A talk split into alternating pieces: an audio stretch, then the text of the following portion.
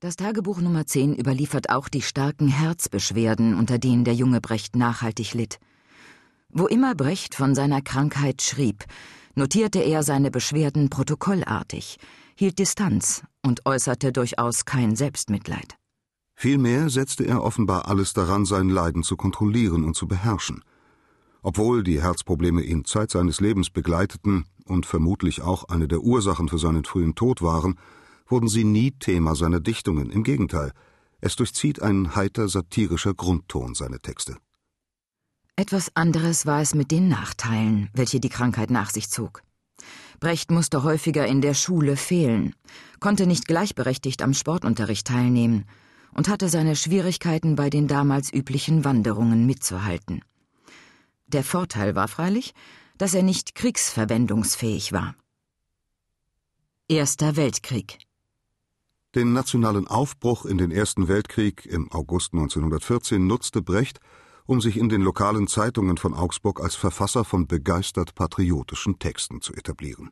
Dabei ging er strategisch vor, orientierte sich an den gängigen Genres der Zeit und traf so den richtigen Ton, der seinen Artikeln zum Druck verhalf.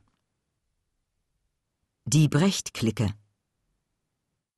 1915 betätigte er sich auch mit Erfolg als Vermittler für seinen Freund Max Hohenester, um zu demonstrieren, dass er Verbindungen und Einfluss hatte. Damit deutete sich Brechts Stellung im Freundeskreis an. Er wollte den Mittelpunkt bilden. Ein Anspruch, der von den Freunden auch anerkannt wurde. Die Gründung des Interessenbunds um Brecht ist für den 20. September 1916 überliefert. Es war ausdrücklich vorgesehen, dass man sich in der Öffentlichkeit und da vornehmlich in den Gasthäusern traf, wo Brecht Gesangseinlagen zum Besten gab. Die Clique veränderte Brechts poetische Sprache entscheidend. Er formulierte von nun an herausfordernd, frech, ironisch und vor allem stets selbstbewusst. So schrieb er in einem Schulaufsatz über Wallensteins Lager, das Drama mute angesichts des modernen Krieges wie ein Oktoberfest mit Bockbierausschank an.